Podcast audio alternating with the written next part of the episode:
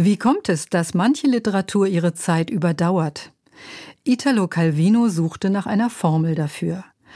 100 Jahre wäre der italienische Schriftsteller im Oktober geworden. Doch im Spätsommer des Jahres 1985 starb er unerwartet an einem Hirnschlag. Von den sechs Kapiteln über eine unsterbliche Literatur konnte er nur fünf vollenden.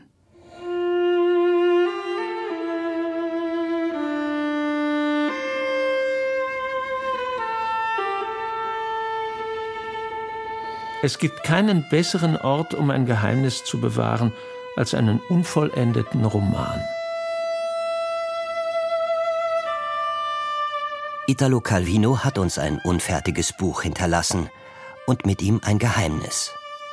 Das Buch erschien nach seinem Tod unter dem Titel Sechs Vorschläge für das nächste Jahrtausend. Calvino, einer der wichtigsten italienischen Erzähler des 20. Jahrhunderts, hat sich darin gefragt, welche Kriterien muss Literatur erfüllen, um auch im nächsten Jahrtausend noch relevant zu sein? Seine Antwort? Leichtigkeit, Schnelligkeit, Genauigkeit, Anschaulichkeit, Vielschichtigkeit und Konsistenz. Calvino war für das Wintersemester 1985-86 zu den renommierten Charles Eliot Norton Lectures an die Harvard-Universität eingeladen worden. Als erster italienischer Autor überhaupt. Anhand dieser sechs Kriterien wollte er in sechs Vorlesungen über die Zukunft der Literatur sprechen. Die Arbeit daran hatte er bis auf das letzte Kapitel beendet. Doch dann erleidet Calvino einen Hirnschlag. Er stirbt am 19. September 1985, kurz vor der geplanten Abreise in die USA.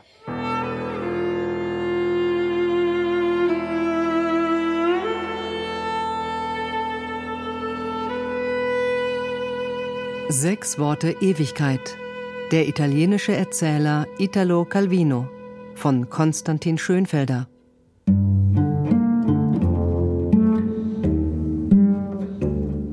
Kapitel 1 Leichtigkeit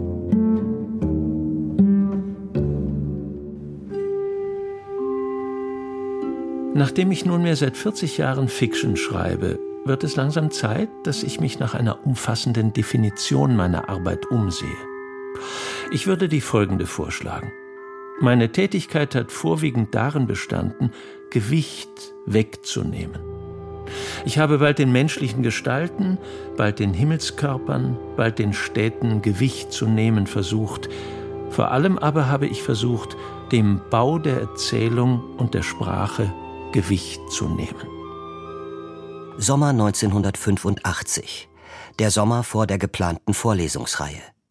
Calvino sitzt in seinem Ferienhaus in der Toskana und denkt darüber nach, was er dem amerikanischen Publikum über Literatur und deren künftige Relevanz vortragen könnte. Er möchte, wie es heißt, eine Liste der zu bewahrenden Werte erstellen. Am Ende des Sommers wird er fünf fertige Typoskripte fein säuberlich in grauen Schnellheftern verstauen und auf einen finalen Einfall für die sechste noch unfertige Vorlesung mit der Überschrift Konsistenz in den USA hoffen. Immer wenn mir das Reich des Menschlichen zur Schwere verurteilt erscheint, denke ich, ich sollte wie Perseus wegfliegen in einen anderen Raum. Die Bilder der Leichtigkeit, nach denen ich suche, dürfen nicht wie Träume verblassen vor der Realität der Gegenwart und der Zukunft. Calvino entwirft in seinen Vorlesungen eine eigene Poetologie und erzählt von den Träumen und Hoffnungen, die sein eigenes Schreiben motivieren. So lernen wir nicht nur jene Texte kennen, die Calvino in der Weltliteratur für wichtig hält, wir erfahren auch etwas über seine eigenen Texte und über ihn als Person. Er war früher als junger Mensch sehr heiter. Das wird überall berichtet. Burkhard Kröber hat Italo Calvino ins Deutsche übersetzt. Er erzählt vom Turiner Verlag Einaudi, bei dem Calvino in der Nachkriegszeit als Lektor gearbeitet hat und wo der italienische Autor Cesare Pavese ihn entdeckt hat. Der war bei Einaudi sowas wie ein Cheflektor und der hat den jungen Mann, der da war 26 Jahre alt, kennengelernt und der hat ihn dann charakterisiert, das Eichhörnchen der Feder. der kann alles. Der, der hüpft überall rum, fällt nirgendwo auf den Bauch, von Ast zu Ast und kann auch rückwärts.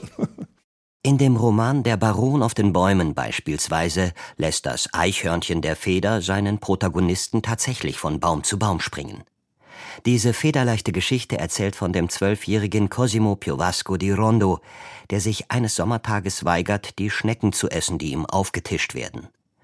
Um der aristokratisch dekadenten Schwere seiner Familie zu entkommen, klettert er auf die Steineiche, die auf dem familiären Anwesen steht. Er flieht in die Baumkronen um fortan für den Rest seines Lebens dort zu bleiben. Freilich war er beim Beschneiden und Abholzen stets darauf bedacht, nicht nur dem Interesse des Baumeigentümers, sondern auch seinen eigenen Bedürfnissen als Wanderer zu dienen, der seine Verkehrswege gangbarer gestalten möchte. Er sorgte daher dafür, dass die Äste, die er als Brücke von Baum zu Baum zu benutzen pflegte, erhalten blieben und durch die Beseitigung der anderen an Kraft noch gewannen. So trug er durch seine Kunst dazu bei, dass die Natur um Brosas, die er bereits als wohltätig erkannt hatte, ihm noch gewogener wurde und war zugleich ein Freund des Nächsten, der Natur und seines Selbst. Der junge Baron schließt Freundschaften mit Obstdieben und einem lesesüchtigen Raubmörder, sucht nach seiner Jugendliebe und unterhält sich mit einem Feldherrn namens Napoleon Bonaparte. Das Kind Cosimo wird zum Mann, und der Mann zum Greis, der schließlich auf den Bäumen stirbt. Er hatte etwas im Sinn, das, wie es im Roman heißt, alles umspannen sollte, etwas Großes, das er nicht mit Worten ausdrücken konnte. Heute ist der Trumpf ist die Leichtigkeit. Die Literatur hat bestenfalls noch so einen entlastenden Charakter und, und soll so leicht wie möglich sein. Michael Krüger ist Autor und ehemaliger Verleger des Hansa Verlags. Er hat wesentlich dazu beigetragen, dass Calvino ins Deutsche übertragen wurde. Im Laufe der Zusammenarbeit wurden sie Freunde.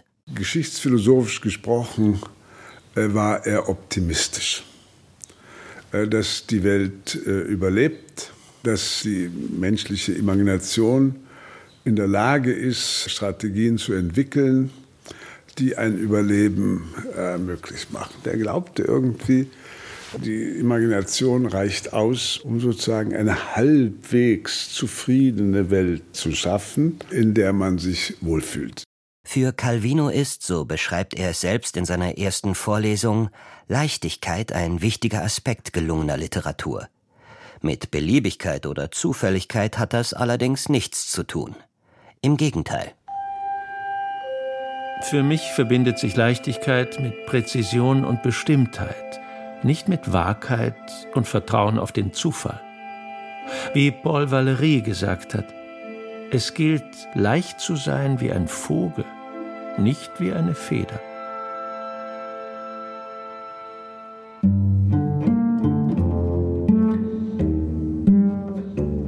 Kapitel 2 Schnelligkeit Ich würde gern eine Sammlung von Kürzestgeschichten herausgeben, von Erzählungen, die nur aus einem einzigen Satz bestehen, oder gar, wenn das möglich ist, nur aus einer einzigen Zeile. Aber bisher habe ich noch keine gefunden, die die folgende des guatemaltekischen Autors Augusto Monteroso an Kürze überträfe. Als er erwachte, war der Dinosaurier immer noch da. Schnelligkeit, Kürze, Knappheit. Für Calvino sind das Prozesse literarischer Verdichtung, und Verdichtung ist für ihn ein Kennzeichen großer Literatur. Calvinos Bücher entstanden allerdings alles andere als rasch. Die Schnelligkeit war immer etwas, was er als Ergebnis seines langsamen sich herantastens oder, oder mühsamen Feilens erreichen wollte. Er wollte, dass das äh, flott geht, aber sein eigenes Rangehen war das Gegenteil. Ne? Das war sein Ehrgeiz. Und auch die Leichtigkeit ist nicht, weil er so schön leicht daherhüpft, sondern weil er das, das Hüpfen so macht, dass es leicht aussieht. Dafür hat er wie ein Leistungssportler ganz lange vorher trainieren müssen. Ne? Calvino ist der Zauberer der kurzen Form und ihr Meister. Sein bevorzugtes Genre ist die kleine Erzählung, mit der er einst als Schriftsteller begonnen und die er über alle Abschnitte seines Schaffens hinweg verfolgt hat. Auch in seinen Romanen nutzt er häufig die kurze Form, indem er die Handlung aus kleineren Abschnitten zusammensetzt, die erst nach und nach ein großes Bild ergeben. Als Frau Isotta Barbarino am Strand von badete, traf sie ein bedauerliches Missgeschick. In dem Band Schwierige Liebschaften zum Beispiel sind seine frühen Geschichten versammelt, die leicht abgewandelt immer den gleichen Titel tragen Abenteuer eines Reisenden, Abenteuer eines Kurzsichtigen oder Abenteuer einer Badenden. Es sind leichte Erzählungen und die Abenteuer meist gar nicht besonders abenteuerlich. Oft bestehen sie aus einer Wunderlichkeit, die den vorhersehbaren Lauf des Lebens unterbricht. Daraus ergibt sich dann jeweils eine Reihe von Überlegungen und Beschreibungen, die das eigentliche Abenteuer ausmachen. Sie war weit hinausgeschwommen, und als sie sich wieder dem Ufer zuwendete, weil ihr die Zeit zur Umkehr gekommen schien, bemerkte sie, dass sich etwas ereignet hatte, was nicht wieder gut zu machen war. Sie hatte ihren Badeanzug verloren. Mit diesen Zeilen beginnt das Abenteuer einer Badenden. Gleich im ersten Absatz wird der Konflikt deutlich. Es folgt die Beschreibung der Panik, die die Hauptfigur befällt. Nur ihr Kopf schaute hervor. Und plötzlich senkte sie das Gesicht zum Wasserspiegel, nicht um ihm das Geheimnis zu entreißen, das ihm als unverletzlich anvertraut war, sondern mit der Bewegung, mit der man Augenlider und Schläfen gegen Laken oder Kopfkissen streicht, um die Tränen über einen nächtlichen Gedanken zu verscheuchen. Und es war wirklich ein Andrang von Tränen, der auf ihre Augenwinkel drückte, und vielleicht geschah dieses instinktive Neigen des Kopfes wirklich, um die Tränen im Meer zu trocknen. So groß war ihre Verwirrung, und so groß war in ihr der Unterschied zwischen Überlegung und Gefühl. Sie war also nicht ruhig, sie war verzweifelt. Stundenlang verbringt die Frau im kälter werdenden Wasser, um ihre Nacktheit zu verbergen, bis sie schließlich von einem Mann auf einem Motorboot gerettet wird. Nach 13 Seiten endet die Geschichte. Nur die Hauptperson trägt einen Namen, der Ort des Ereignisses wird nicht benannt, Allein das Wesentliche ist im Text geblieben. In seiner zweiten Vorlesung begründet Calvino schließlich auch, warum die literarische Komprimierung gerade in unseren Zeiten geboten sei. Ich werde mich damit begnügen, Ihnen zu sagen, dass ich von gewaltigen Kosmologien, von Sagas und Epopöen träume, die in die Dimensionen eines Epigramms gefasst sind. In den immer verstopfteren Zeiten, die uns erwarten, muss die Literatur auf maximale Verdichtung der Poesie und des Denkens zielen.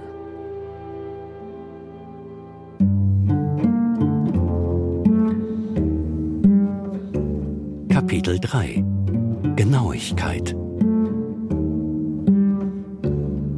Vor allem die Esattezza, die, die Genauigkeit die, glaube ich, vor allem in diesen kombinatorischen Büchern zum Tragen kommt. Lecita Invisibili oder auch Il Castello dei Destini Incrociati, was ich auch sehr liebe.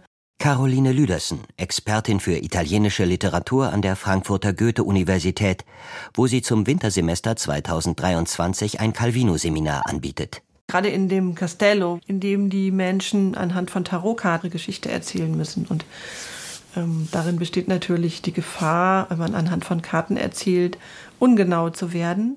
Im Roman Das Schloss, darin sich Schicksale kreuzen, versammelt sich eine Gesellschaft in einem Schloss. Es sind Reisende, die alle sonderbarerweise, wie es heißt, die Sprache im Walde verloren haben. Und so beginnen die Menschen wortlos miteinander ins Gespräch zu kommen, indem sie Tarotkarten vor sich ausbreiten. Einer der Tischgenossen zog die verstreuten Karten an sich und machte so einen Großteil des Tisches frei. Doch er tat sie nicht zu einem Päckchen zusammen und mischte sie auch nicht. Er nahm eine Karte und legte sie vor sich hin. Wir alle erkannten die Ähnlichkeit seines Gesichtes mit demjenigen der Kartenfigur und glaubten zu verstehen, dass er damit ich sagen wollte und sich anschickte, seine Geschichte zu erzählen. Calvino verfolgt dieses selbst auferlegte Prinzip des Erzählens nach Karten mit pedantischer Genauigkeit. Am Seitenrand sind die Tarotkarten abgebildet. Am Ende werden alle Geschichten miteinander verwoben.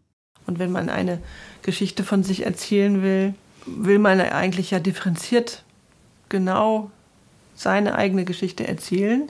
Wenn man dazu aber nur die Karten hat, kann sie ja allgemein werden.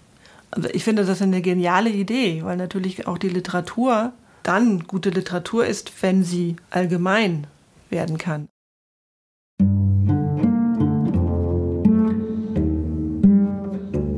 Kapitel 4 Anschaulichkeit Calvinus Texte sind vor allem eines, sehr anschaulich. So geht es einmal beispielsweise um einen Mann, der in der Mitte gespalten ist und dessen zwei Hälften unabhängig voneinander leben. Oder um einen Ritter, der sich zwar bewegen und sprechen, dem Kaiser aber nicht sein Gesicht offenbaren kann. Weil es mich nicht gibt, Majestät. In seiner vierten Vorlesung beschäftigt sich Calvino mit der Anschaulichkeit. Es gibt einen Vers in Dantes Purgatorio, der lautet dann regnete es in die hohe Fantasie hinein.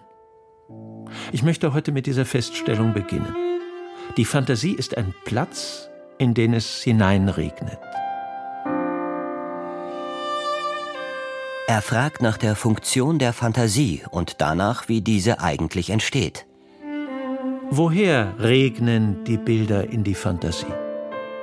Dante hatte zu Recht eine hohe Meinung von sich selbst, so dass er sich nicht scheute, seine Visionen direkt auf göttliche Inspiration zurückzuführen.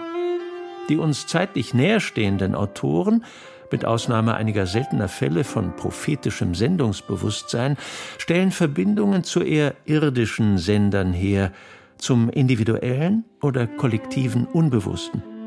Kurzum, es handelt sich um Prozesse, die, auch wenn sie nicht aus dem Himmel kommen, gleichwohl unsere Absichten und Kontrollmöglichkeiten übersteigen.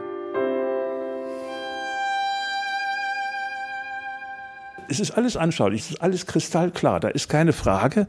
Es ist irgendwie wie so ein, ein, ein Bild, wo man sofort sagt, ja, richtig, Picasso oder sowas, stimmt. Ne? Braucht man gar nicht lange zu fragen. Ne? Auch wenn es eigentlich schief ist und, die Nase sitzt da und das, egal. Ne? Man versteht es sofort. In den Cosmic Comics, die sind so, so vielfältig. Und da werden so viele Anspielungen gemacht, auch auf die Geschichte des Planeten oder sogar des Weltalls.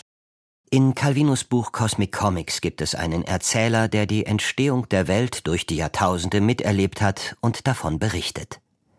Vor jeder Geschichte steht ein knapper wissenschaftlicher Befund, dann folgt der sogenannte Erfahrungsbericht.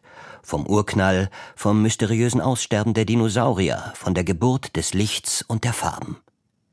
Für Calvino beginnt die Arbeit an einem Text stets mit einem Bild, wie es in seiner vierten Vorlesung zur Anschaulichkeit heißt.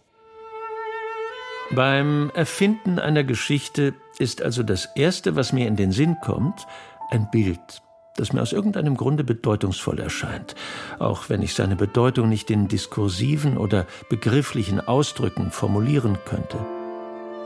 Sobald ich das Bild klar genug im Kopf habe, fange ich an, eine Geschichte daraus zu entwickeln. Oder besser gesagt, es sind die Bilder selbst, die das in ihnen enthaltene Potenzial entfalten und die Geschichte entwickeln, die in ihnen steckt.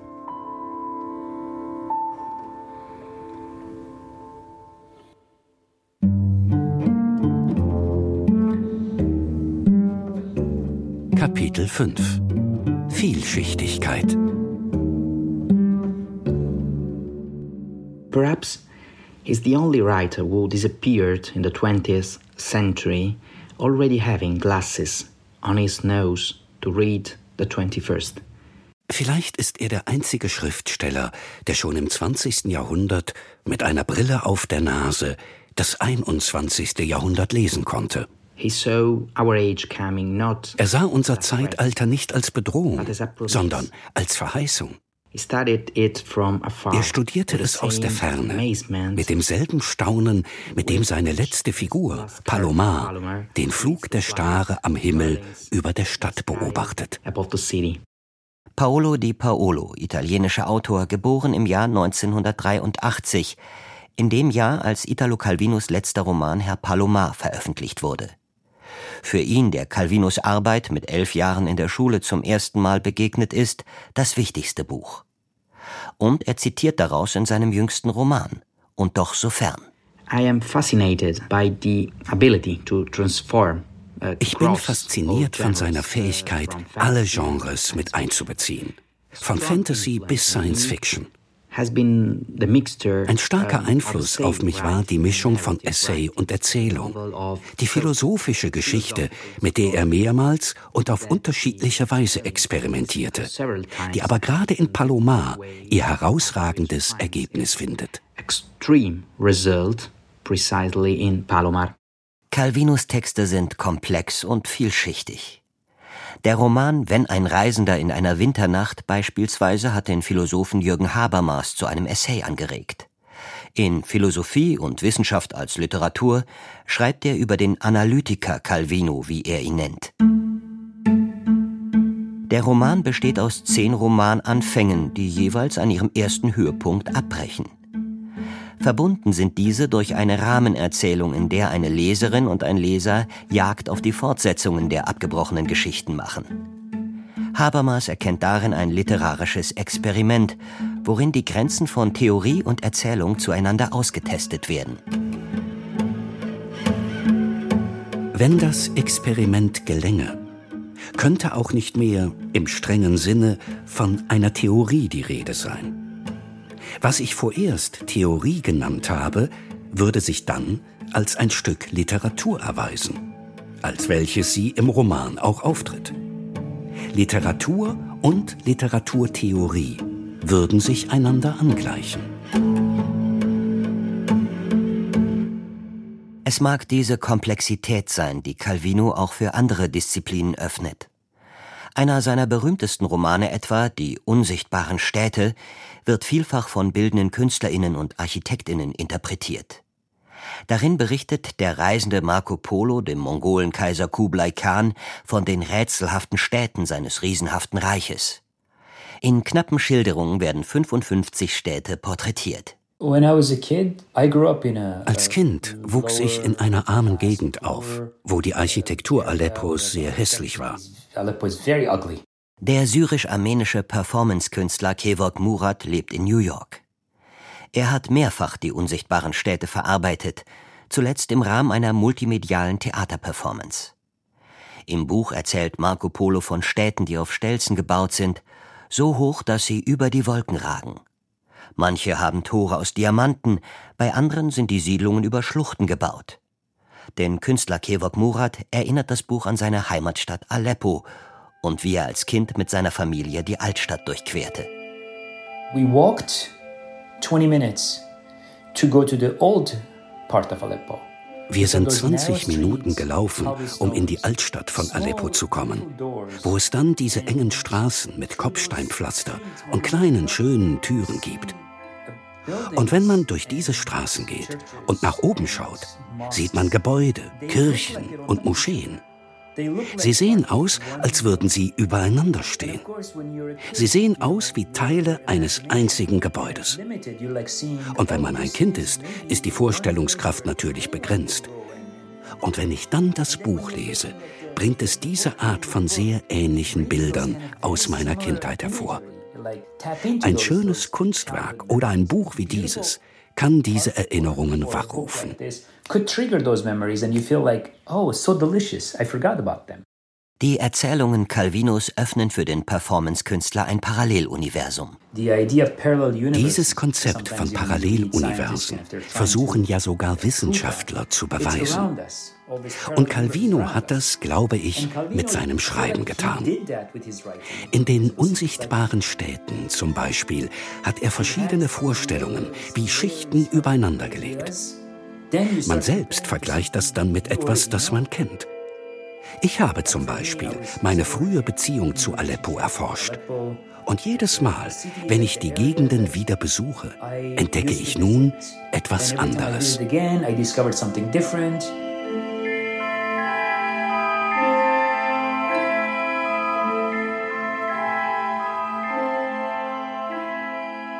Auch Carina Puente hat versucht, die unsichtbaren Städte Calvinus auf ihre Weise sichtbar zu machen. Sie ist Architektin in Lima und hat für ein Stadtplanungsprojekt Skizzen angefertigt. Eine Freundin sah zufällig eine davon auf ihrem Schreibtisch und fand, dass sie sie an eine Stadt aus Calvinus Buch erinnern würde, an Isaura, die Stadt der tausend Brunnen, die sich über einem tiefen unterirdischen See erheben soll. Und dann war ich wie besessen von ihr, von der Art und Weise, wie ich sie zeichnen sollte, bis ich herausgefunden hatte, wie ich sie zeichnen muss. Also nahm ich mir vor, das ganze Buch zu zeichnen. Die Bilder von Calvinos unsichtbaren Städten haben Carina Puente international bekannt gemacht. Es gab eine Ausstellung in Rom, ein Buchprojekt in China. Doch fertig ist sie noch lange nicht. Neben allem, was ich auch noch habe, zwei Kinder, einen Job, einen Ehemann, eine Menge Verantwortung, konnte ich in neun Jahren nur 30 von 55 Städten zeichnen.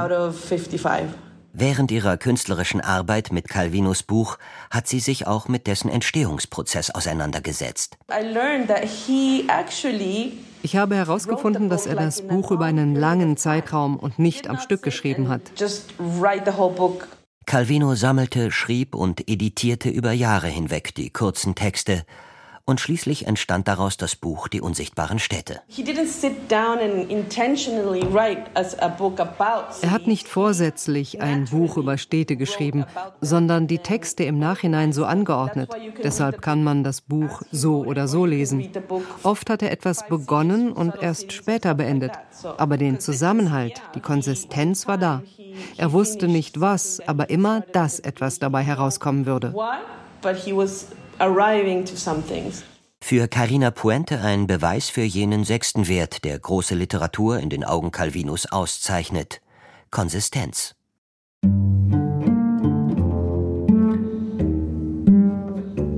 Kapitel 6 Konsistenz Das abschließende Kapitel seiner Vorlesungsreihe hat Calvino nicht mehr schreiben können. Es ist nur bekannt, dass er darin von einer literarischen Figur Herman Melvilles ausgehen wollte, von Bartleby, dem Schreiber, der als Held der Passivität in die Literaturgeschichte einging, weil er immer nur sagte, ich möchte lieber nicht. Mehr ist nicht bekannt. So bleibt viel Raum für Spekulationen. Das erste, was mir dazu einfiel, war Kalligraphie, die Kunst des schönen Schreibens. Das Ziel ist Perfektion. Für mich bedeutet Konsistenz, dass man an sich arbeiten muss, um die Dinge perfekt zu machen.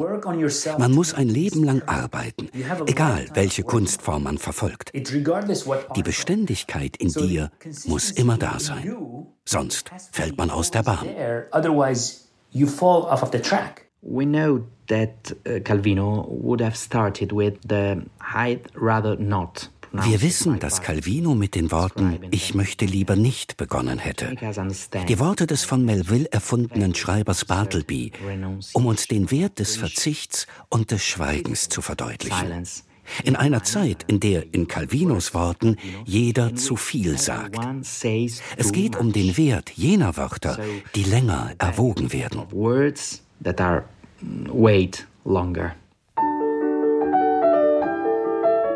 Der Übersetzer Burkhard Krömer erinnert sich an sein erstes Treffen mit Italo Calvino und an dessen letztes Buch, Herr Palomar. Dann habe ich ihn in seiner Wohnung kennengelernt im vierten Stock, da direkt gegenüber vom, vom Parlament, also mitten in der Innenstadt von Rom. Und in der Wohnung spielt ja ein Teil von Paloma auch. Und da geht es darum, dass ein Balkon und da schaut man auf die ganze Stadt hinunter. Und dann kann man noch eine Treppe raufgehen und dann oben ist also noch so eine Art Dachterrasse. Die Terrasse ist zweistufig. Eine Art Altan oder Aussichtsplattform überragt das Gewirr der Dächer, über das Herr Palomar einen Vogelblick gleiten lässt. Er versucht sich die Welt so zu denken, wie sie von fliegenden Wesen gesehen wird. Zwar tut sich unter den Vögeln anders als unter ihm die Lehre auf, aber vielleicht schauen sie nie hinunter, sondern blicken immer nur seitwärts, wenn sie sich schräg auf den Flügeln wiegen, und ihr Blick trifft genau wie der seine, wohin er sich wendet, nur immer auf höhere oder niedere Dächer, mehr oder weniger hohe Bauten, die aber so dicht stehen, dass sie kein tiefer Blicken erlauben. So resonieren die Vögel, oder so jedenfalls resoniert, sich als Vogel imaginierend, Herr Palomar. Erst wenn man die Oberfläche der Dinge kennengelernt hat, schließt er, kann man sich aufmachen, um herauszufinden, was darunter sein mag. Doch die Oberfläche der Dinge ist unerschöpflich.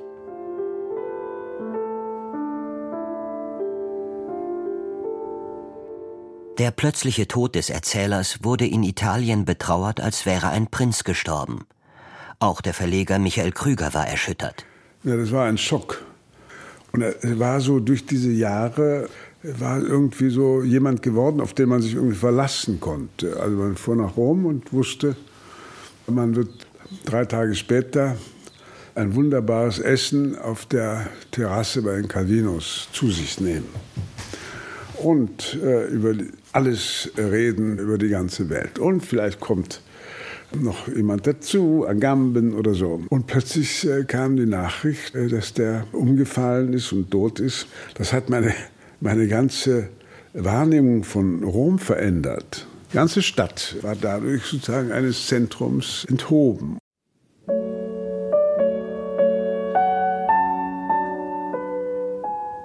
Italo Calvino starb in der Nacht vom 18. zum 19. September 1985 an einer Hirnblutung. Er wurde 61 Jahre alt.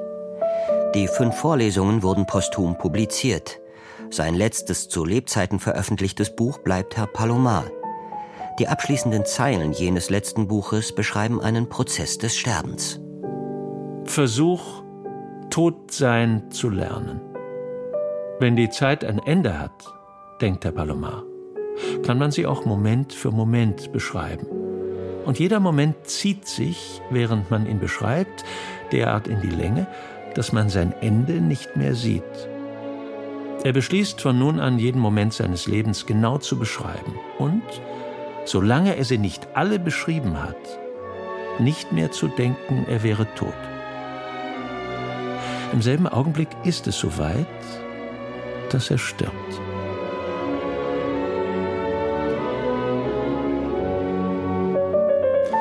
Ja, das war mein Calvino.